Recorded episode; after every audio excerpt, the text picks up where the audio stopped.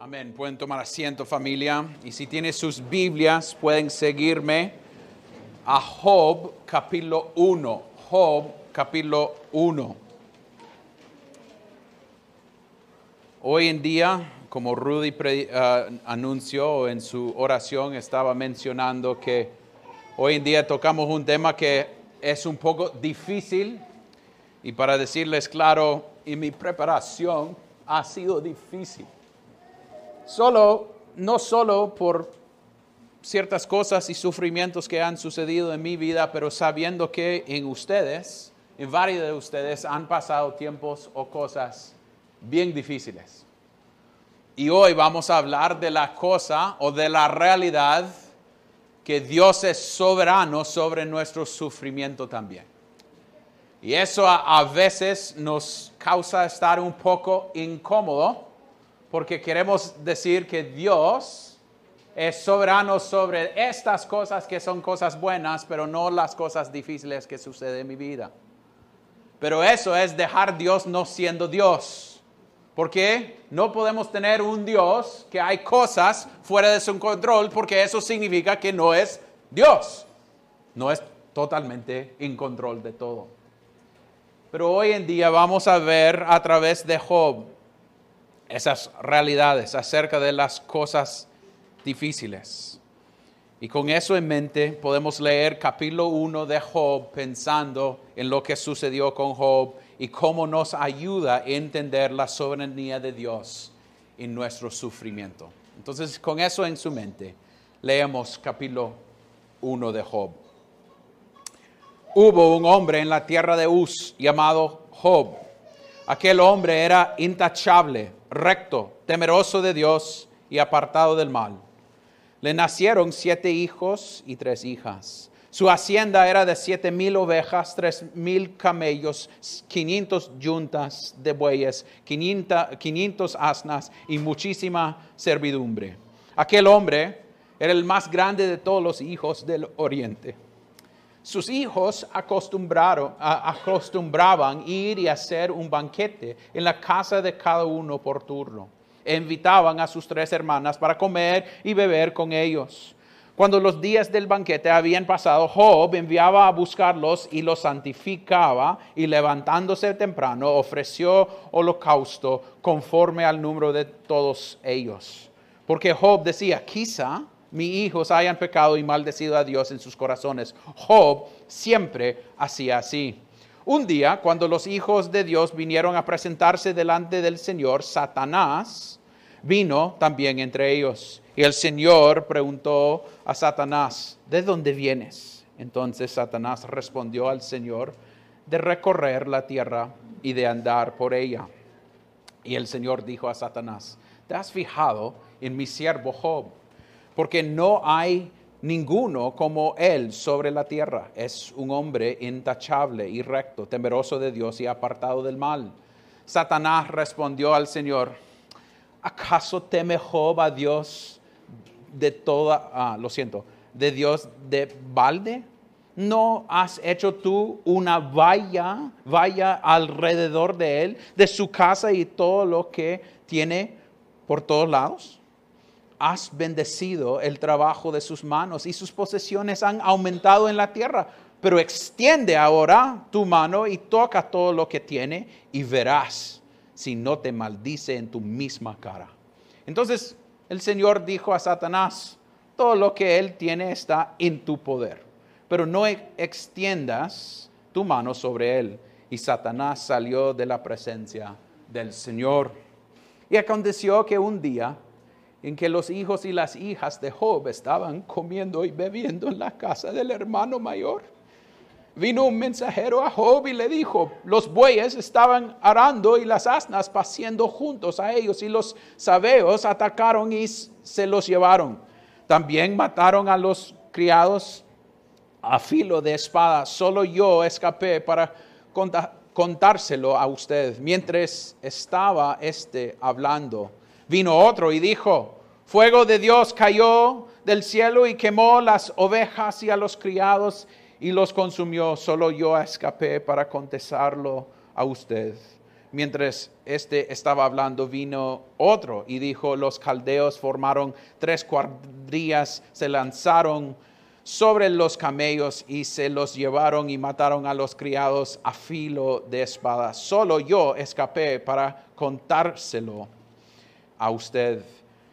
Mientras este estaba hablando, vino otro y dijo, sus hijos y sus hijas estaban comiendo y bebiendo vino en la casa del hermano mayor. Y entonces vino un gran viento del otro lado del desierto y azotó las cuatro esquinas de la casa. Y esta cayó sobre los jóvenes y murieron. Solo yo escapé para contárselo a usted. Entonces Job se levantó, rascó su manto, se rasuró la cabeza y postrándose en tierra, adoró y dijo, desnudo salí del vientre de mi madre y desnudo volveré allá. El Señor dio y el Señor quitó. Bendito sea el nombre del Señor. En todo esto, Job no pecó ni culpó a Dios. Padre Celestial, llegamos ante tu palabra reconociendo que nosotros llevamos tantas cosas en nuestros corazones. Cosas del pasado, cosas que han sucedido en nuestras vidas o cosas que van a suceder en nuestras vidas. Oh Dios, a, veces pensamos que la vida es diseñada para escapar el sufrimiento, pero no hay manera para escaparlo, oh Dios. Porque sufrimiento es, en ciertos sentidos, podemos ver que es algo diseñado para nuestro bien y para tu gloria. Oh Dios, durante este tiempo ayúdanos a ver tu soberanía en todo. Ayúdanos a entender que es tú hablándonos a través de este capítulo de Job Ayúdanos a ver que tú estás siendo fiel en cada cosa difícil que sucede en nuestras vidas. Y pedimos que nosotros podemos ver a Cristo y la, la realidad que tenemos un Cristo que sufrió para nosotros, para darnos salvación. Y oremos esto en el nombre de Cristo. Amén y amén. Hay algo bien común en la idea de hablar del sufrimiento. Es algo que toca a cada uno de nosotros. Y a veces nosotros tenemos el temor que vamos a encontrar sufrimiento. Nos causa temor y ansiedad. Nos causa vivir vidas como tratando de escapar. Pensamos que podemos guardarnos del sufrimiento y evadirlo. O nosotros podemos hacer suficientes cosas en nuestras vidas para que nuestros niños no sean tocados por sufrimiento. Pero hoy en día vamos a ver a través de sufrimiento que Dios, en una manera soberana, está siendo fiel con Job. Es Dios que está diseñando esta cosa para el bien de Job. Entonces lo que quiero hacer hoy es ver este texto a través de los tres caracteres, ah, los tres, ¿qué es la palabra? personajes que nosotros vamos a encontrar en el texto y después hablar de la situación y después aplicarlo, aplicarlo a nosotros. Entonces, la primera persona que nosotros encontramos en este texto es Job. Desde el inicio habla de Job. ¿Y quién es Job? Es un hombre que dice la palabra de Uz llamado Job. Aquel hombre era intachable, recto, temeroso de Dios y apartado del mal. Tenemos un hombre que está viviendo, no es israelita, está viviendo fuera de, la tierra de la promesa. No es alguien que debemos ver viviendo para Dios, pero es un hombre que es intachable, recto y temeroso de Dios y no tiene nada que ver con mal. Y es un hombre que siempre quiere vivir para la gloria de Dios. Pero además de eso podemos ver que es un hombre que es un hombre rico. Es un hombre que ha sido bendecido por Dios en ciertos sentidos. Tenía primeramente que, dice aquí, que fue un hombre que le nacieron siete hijos y tres hijas. Mire que la palabra está mostrando que eso es una bendición, no un castigo los diez niños no son castigo, son bendición de Dios. Después habla de todas sus ovejas, camellos, yuntas de bueyes y asnas y muchísimas servidumbres. Es un hombre que toda la gente hubiera conocido. Es un, hombre que vivía ahí en ese lugar y toda la gente decían, mire, Job es un hombre que tiene bastante. Es un hombre que ha recibido bastante. Pero en vista de eso, Job es un hombre que estaba predicando a sus hijos el Evangelio. Mire en versículos 4 y 5 habla de los costumbres de los hijos, que los hijos tenían banquetas, eh, banquetes en su casa cada uno y invitaron toda la gente a su casa. Y después de hacerlo, Job se fue y dio holocausto. Job es un hombre que reconocía que era pecador y sus niños son pecadores. Interesante, sus niñitos son pecadores, ustedes. Y él reconocía esa verdad. Y era un hombre que con todo este que ha recibido, era un hombre que siempre quería reconocer quién le dio todas esas cosas. Es un hombre justo, es un hombre que vive coramdeo, que es recto y temeroso y intachable. Es interesante que este hombre es alguien que está en lo bueno, con todas sus bendiciones, viviendo para la gloria de Dios. Es interesante que a veces, a veces pensamos, o hay, iglesias que enseñan que su santidad va a ayudarle a escapar de las cosas malas. Vivir para Dios significa que no vas a pasar por sufrimiento. Pero veamos a Job. Job es un hombre que es conocido por ser un hombre recto y intachable. Pero es Job que va a ser tocado con todas estas cosas. ¿Y qué diría la gente aquí? Ajá, puede ser como en el Nuevo Testamento. Ah, ¿qué has hecho Job? ¿O qué has hecho sus niños? Y es por pecado. O quizás Job no ha tenido suficiente fe cuando está dando su ofrenda a la iglesia. Y por eso Dios está castigándole. Pero no, no, Job es un hombre santo, un hombre viviendo para Dios y en ciertos sentidos familia es por su santidad porque él va a pasar por sufrimiento. Dios pone a Job como un hombre para ser como con pruebas en su vida por su santidad. A veces, y eso no es una defensa de decir, entonces no viven vidas santas para escapar que Dios no me toca. No. La idea es, aquí en Honduras, con el Evangelio de la Prosperidad, hay tanta gente que quieren decir que cosas malas vienen a su vida cuando usted no sos fiel a Dios. Pero veamos que Job es un hombre fiel. Hasta que Dios mismo va a usar estas palabras acerca de Job. Entonces debemos ver que la santidad y vivir una manera santa puede ser la razón por lo cual Dios nos envía sufrimiento para probar, para ayudarnos a ver si dependemos de Él totalmente. Entonces encontramos a Job y, Job pasando por esta situación y aprendemos que Job es un hombre, hombre que teme a Dios. Pero la segunda persona que encontramos en este texto es Satanás, el acusador. Eso es lo que significa su, su nombre él viene con acusaciones. Y mire a versículo 6, dice, un día cuando los hijos de Dios vinieron a presentarse delante del Señor, Satanás vino también entre ellos. Entonces, pienso yo que los hijos de Dios son ángeles que vinieron para presentarse delante de Dios. Y quiero decirles honestamente, no puedo meterme en cada cosa que está sucediendo en este texto. Y hay cosas que aún no entiendo totalmente. Isaías 6, que estábamos viendo hace unas semanas, dice que esos ángeles ni podían ver a Dios. Eh, solo estaban diciendo santo, santo, santo. Entonces, ¿cómo puede ser que Satanás está en la presencia de Dios? No totalmente puedo entenderlo, pero sé que es por la misericordia de Dios. Él está dejándoles entrar. Es Él diciendo, ustedes pueden tener acceso a mí. Y es Él condescendiendo hacia ellos. Entonces Satanás viene a Dios y empieza a hablar. Y no debemos pensar que Dios está confundido y, quiere saber de dónde viene, si eso significa que Dios está confundido. ¿De, dónde está Satanás? No, es para mostrar su poder sobre Satanás. Satanás tiene que dar respuesta a Dios, no Dios hacia Satanás.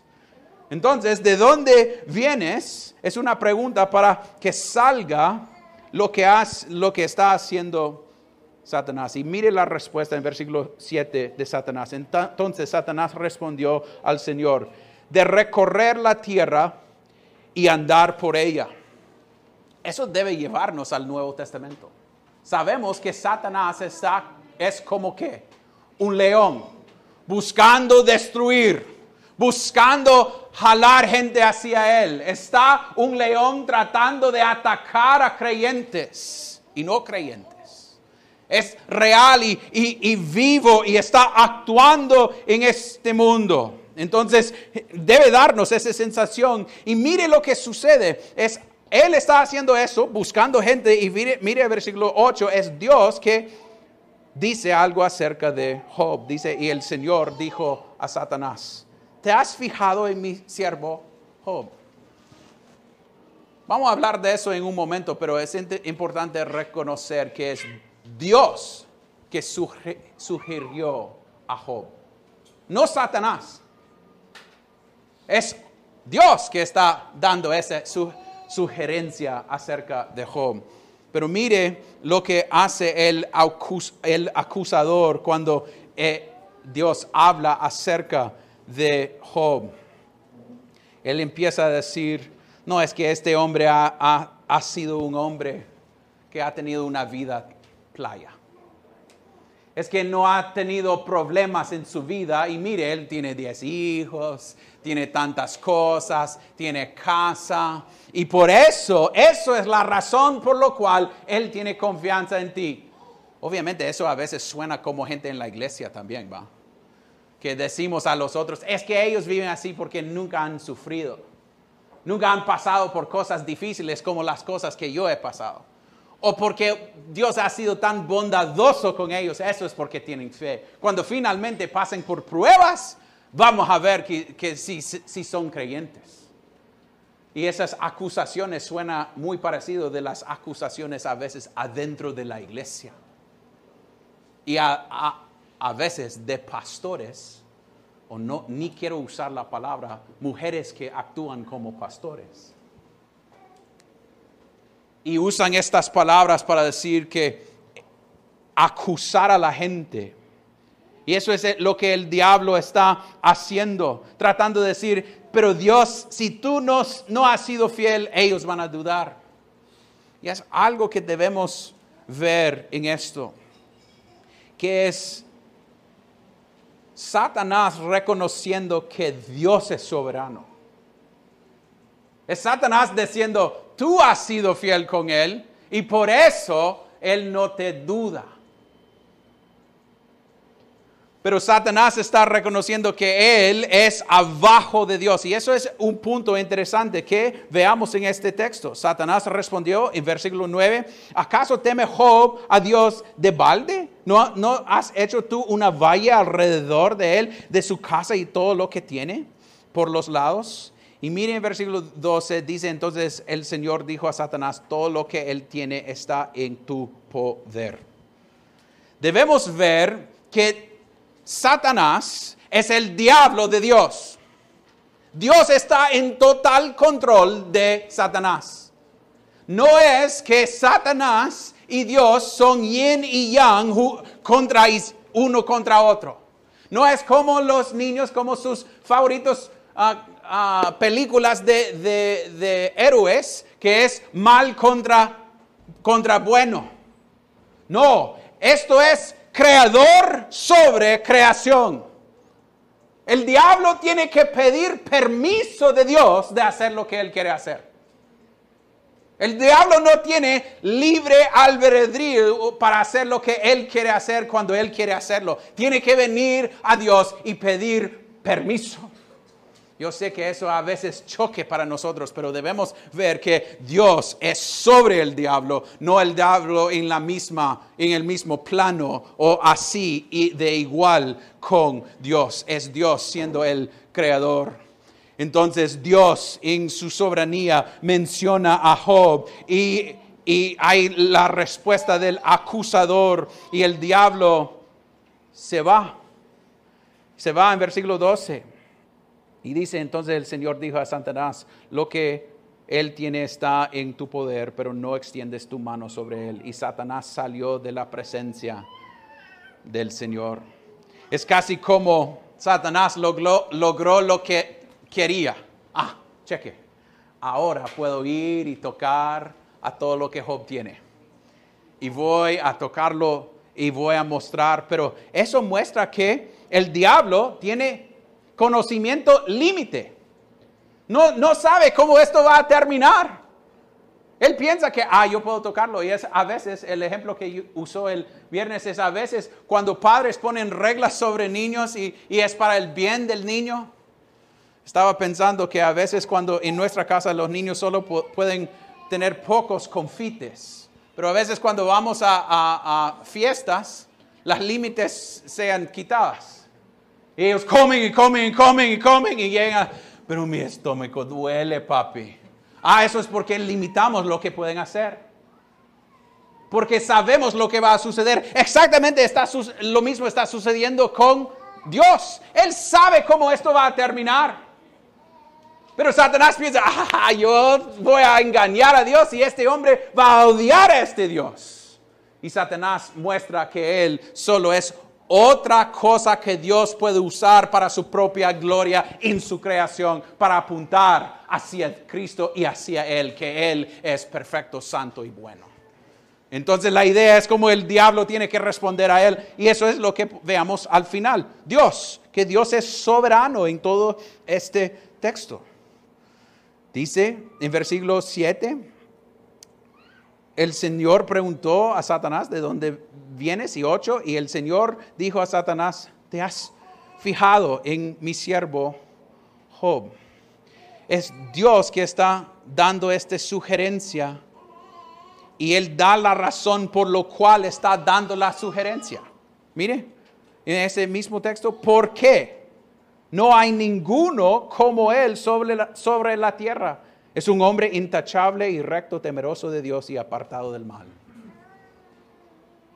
El viernes dijo a, los, a los del staff acá que qué bendición tener Dios sugerir a vos por ser tan recto. Él no tiene que darme al diablo, él puede enviar cualquier minion para agarrar a Aarón. Pero él está hablando con el diablo y sugiriendo a Job. Hemos pensado que nuestra santidad puede ser la razón por lo cual Dios nos da sufrimiento. Para dar más gloria a Él. Para mostrar su fidelidad. Y es Él mencionando, debe ir a Job por quién es Job. Y eso otra vez destruye, destruye la idea del Evangelio de la prosperidad. Que por su santidad Dios está poniéndola, poniéndolo a prueba. Por su santidad. No es que Él es alguien que no está siendo suficiente fiel. ¿Cuántas veces escuchamos en este país que estamos pasando por cosas difíciles y la gente dice, no, es que no tienes suficiente fe, hermano? Puedes tener fe como Job y perder todo. Y eso es donde veamos la fidelidad de Dios a través de esta cosa, porque Dios dice y pone límites sobre el diablo. Dice, usted puede tocar cualquier cosa, pero no extiende tu mano hacia Job. Entonces Dios, mostrando su soberanía sobre el diablo, diciendo, hey, puedes hacer esto. Él tiene que pedir el permiso para hacerlo y no puede hacer más de lo que Dios ha dicho. Entonces, vaya.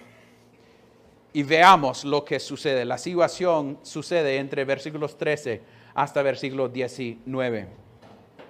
Y eso no sé si ustedes han tenido días o momentos o meses en su vida cuando casi tienen miedo del celular por tantas llamadas o cosas difíciles.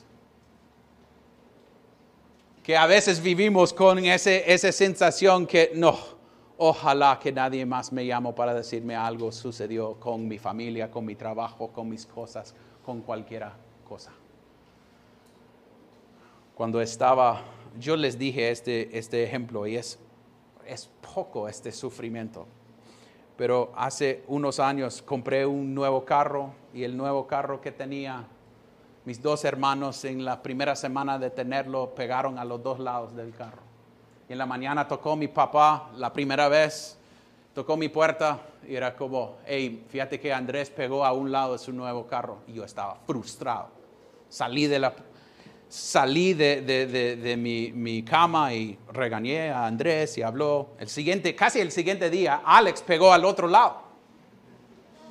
Aquí estoy regañándote públicamente. Entonces, ni salí de la cama, era como, obvio, obvio, esto está sucediendo. Ese siguiente día tuve una llanta que estaba como ponchada, entonces lo llevó para arreglarlo. Después de arreglarlo, estaba en camino hacia mi trabajo y la llanta explotó totalmente. Y me quedé en, la calle yendo recto, tratando de manejar mi carro y finalmente yo le dije, Dios, ¿qué quieres de mí? No sé si han tenido esa experiencia de, cosa tras cosa tras cosa viene y es como, Dios, ¿qué está sucediendo? Y esto de lo que Job pase es lo más pesado que podemos pensar. Es recibir la primera llamada. Hey, fíjate que en versículo 13 dice, los bueyes estaban arrando, o 14 arrando, y, y, las asnas paseando junto a ellos, y los sabeos atacaron y se los llevaron. También mataron a los criados a filo de espada, solo yo escapé para contestarlo a usted. ¿Ok? Siendo Job, puede ser que él empezó a pensar, ok, ¿qué podemos hacer? Podemos arreglar esta cosa, y acaba de terminar, y otro llegue. ¿Ok? ¿Y qué tiene que ver esto? Versículo 16. Mientras estaba este hablando, vino otro. Fuego de Dios cayó del cielo y quemó las ovejas y los criados y los consumió. Solo yo escapé para contestarlo a usted. Es como, ok, esas dos cosas, ya dos cosas que son importantes para mí. Y al hablar, otro llegó. Y es como a veces es un puñetazo a su estómago y otro puñetazo a su estómago y pensamos, ok Dios, ya. Pero ya viene la tercera y, habla de los cuadrillos que se lanzaron a los camellos y se los llevaron y mataron a los criados a, a espada. Solo yo escapé. Y puede ser la tercera, él está casi doblado diciendo, ¿qué vamos a hacer? Y ya viene el golpe a la cara de un solo. Versículo 18, mientras estaba hablando, vino otro y dijo, sus hijos y sus hijas estaban comiendo y bebiendo vino en la casa del hermano mayor, y entonces vino un gran viento del otro lado del desierto y azotó las cuatro, cuatro esquinas de la casa y esta cayó sobre los jóvenes y murieron. Solo yo escapé para contestarlo a ustedes. Esta semana estaba leyendo un libro de un hombre que se llama Tim Challies y es acerca de su hijo que murió. Él contestando lo, difícil de escuchar, recibir un llamado de su hijo de 20 años que estaba en algo en su escuela y él solo se cayó y murió. Y él luchando con el sufrimiento, tratando de ver lo bueno en medio de lo difícil viendo que su Dios es soberano y todos nosotros podemos ser que tenemos la misma reacción. Ay, no quiero que eso suceda a mí. Pero Job perdió todos de un solo. Diez. Diez hijos de un solo. Y está ahí pensando en lo que todo, todo lo que ha sucedido y puede ser que él se siente ¿Qué está haciendo oh Dios? Y puede ser que Él está llorando o clamando como Salmos 88. Si pueden ir a Salmos 88.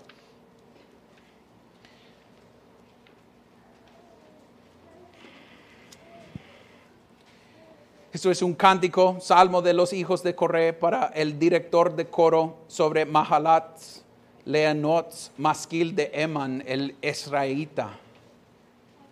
Entonces dice este, oh Señor, Dios de mi salvación, de día y noche he clamado delante de ti. Llegué mi oración a tu presencia, inclina tu oído a mi clamor, porque mi alma está llena de males y mi vida se ha acercado al Seol. Soy contado entre los que descienden a la fosa. He llegado a ser como hombre sin fuerza, abandonado entre los muertos, como los caídos a espada que yacen en el sepulcro de quienes yo no te acuerdas y que han sido arrancados de tu mano. Me has puesto en la fosa más profunda en lugares tenebrosas, en las profundidades has reposado sobre mí tu furor y me has afligido con todas tus olas, Selah. Has alejado de mí mis amistades, me has hecho objeto de repugnancia para ellos. Encerrado estoy y no puedo salir. Han languecido mis ojos, languidecido mis ojos a causa de la aflicción. Oh Señor, cada día te he invocado, extendido mi mano hacia ti Harás maravillas a los muertos, se levantarán los muertos y te alabarán, Selah. Se hablará de tu misericordia en el sepulcro y de tu fidelidad en el abondón. Se darán a conocer tus maravillas en las tinieblas y tu justicia en la tierra de olvido. Pero yo a ti pido auxilio, Señor. Mi oración llega ante por la mañana. ¿Por qué, Señor, rechazas mi alma? ¿Por qué escondes de mí tu rostro? He estado afligido y a punto de morir desde mi juventud. Sufro tus terrores. Estoy abatido. Sobre mí ha pasado tu ardiente ira. Tus terrores me han destruido, me han rodeado como aguas todo el día. A una me han cercado. Has alejado de mí al compañero y al amigo. Mis conocidos están en tinieblas. Es una tristeza que a veces no podemos entender y no todos van a pasar por ese tipo de tristeza. Pero él está pasando, Job y este hombre podemos decir, pasando a la, sensación de dónde estás, oh Dios. Pero mire a dónde están los dos poniendo la responsabilidad en ciertos sentidos. El que es soberano, él dice, ha puesto sobre mí tu furor. Tú lo has hecho, oh Dios. Es Dios siendo fiel. Hasta que me siento solo. Y podemos pensar que eso es lo que sintió Job. Y puede ser que eso es lo que tú sientes hoy. Has perdido bebés o múltiples de bebés. Puede ser que han perdido familiares. Puede ser que crecieron con una historia bien difícil. Que en su mente crezca pensando que mis padres no me quisieron. Puede ser que han crecido con una vida o una familia donde te abusó. Puede ser que han pasado cosas tan difíciles. Puede ser que ahorita están luchando por trabajo y no saber dónde lo va a encontrar. Puede ser que es, eres un joven que está pasando por estas cosas. Pero este texto nos ayuda a ver a dónde debemos ir en medio del sufrimiento. Familia, ojo, no es que no debemos odiar el mal, debemos odiar el mal. Quiero decir esto abiertamente, si estás siendo abusado físicamente por alguien, nos ayuda a saber. Pero al mismo tiempo debemos ver en la soberanía de Dios que Él usa todo por su propia gloria y por el bien de nosotros, aunque no entendemos. Porque mire qué sucedió a, escuchar la última cosa. Job responde Y versículo 20 dice, entonces Job se levantó, rasgó su manto, se rasuró la cabeza y postrándose en tierra, ¿qué hizo? Adoró. Nuestros sufrimientos están diseñados a tirarnos hacia Dios. Y a veces son diseñadas específicamente para nosotros. Y ver que Cristo entiende sus sentimientos de sentirse solo que él sí, en unos momentos cuando fue bautizado y también cuando estaba en el monte de transfiguración, escuchamos a Dios, pero cuando él está en Getsemaní, él está gritando y no hay respuesta. Se siente totalmente solo. Con todos los pecados, toda la ira de Dios que va a ser derramado sobre él. Y la respuesta es que tu voluntad sea hecha, no la mía. Y eso es lo que, mismo que veamos en Job. Vos me diste esta cosa y vos me has quitado esta cosa. Tú eres Yahweh y yo soy su creación. Oh familia, debemos que aprender de ver que nuestro sufrimiento es diseñado por un Dios que es bueno y no va a darnos algo malo. Es que nosotros siempre queremos definir qué es malo y bueno. Queremos decidir lo que nosotros pensamos que es lo mejor. Y padres, tuvimos esta plática hoy, ah, hace unos días. Padres, ustedes no pueden causar que sus niños escapen el sufrimiento. No es su trabajo. Su trabajo es apuntar a sus niños y ayudarles a ver a Cristo en todo momento evadir sufrimiento no significa una vida buena. Miramos a Job que está dando gloria a Dios en cada instante, en lo bueno y en lo malo, porque él sabe que su Dios es perfecto y bueno. Y eso sería mi pregunta hoy para nosotros. Nosotros confesamos eso, pero creemos eso. ¿Cuántas veces he, escuchado gente pasar por cosas difíciles y gente decir, es que Dios no quiere esto para vos? Uy, cuidado con esas palabras, porque eso deja que Dios está fuera de control. Y no queremos un Dios fuera de control. Queremos un Dios que en su soberanía nos conoce y en ciertos sentidos nos regale sufrimiento. Y le da a nosotros con confianza. Es interesante familia, no todos pasamos por los mismos sufrimientos. Puede ser que Aarón no tiene suficiente fe y suficiente habilidad para descansar en Dios en ciertos sufrimientos. Y alguno de ustedes sí. Pero sé que Dios va a dar ciertos sufrimientos a cada uno de nosotros en diferentes maneras para ayudarnos a depender de Él y ver su bondad. Entonces, si sos creyente pasando por cosas difíciles, venga a este Cristo que te entiende. Si sos no creyente y luchando con entender por qué debe venir a este Cristo, es este Cristo que da esperanza, que dice que conociendo lo que vos sos, te recibo por mi misericordia. Quiero apuntar a algo, finalmente. No quiero que ustedes se vayan de aquí pensando, entonces seamos como, como Job. No, veamos a Cristo. Job apunta a Cristo. Y Job solo respondió así por la misericordia de Dios.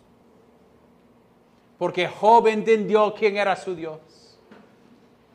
Y solo respondió así por la misericordia y gracia de Dios. Que no sea, sea como Job, no. Vea a su Cristo, que tomó sufrimiento más el sufrimiento más pesado que podemos ni entender, imaginar, para darnos salvación y ver a Él. Oremos, Padre Celestial, damos gloria a su nombre que nosotros podemos ver que tú eres santo, santo, santo. Y que nosotros podemos ver que tu soberanía es algo que nos da consuelo. Aunque a veces no entendemos lo que está sucediendo. Cuando pasamos por enfermedades tan difíciles o cuando perdemos trabajo o cuando estamos o somos en cosas muy difíciles, oh Dios. En las últimas semanas entre esta iglesia hemos tenido gente que han perdido trabajo, hemos tenido gente que han sido asaltados, hemos tenido gente bien enfermo, hemos tenido gente luchando para proveer para sus familias, hemos tenido gente luchando con, en sus matrimonios, pasando por sufrimiento, en escuchar que niños están enfermos y con esas preguntas, o luchando con cosas en su pasado, oh Dios. Ayuda cada uno de nosotros a ir a ti y a adorar a su nombre sabiendo que tú nos da y tú nos quita. Tú eres fiel y bondadoso y misericordioso. Ayúdanos a ver a tu gloria en cada instante. Y oremos esto en el nombre de Cristo. Amén y amén.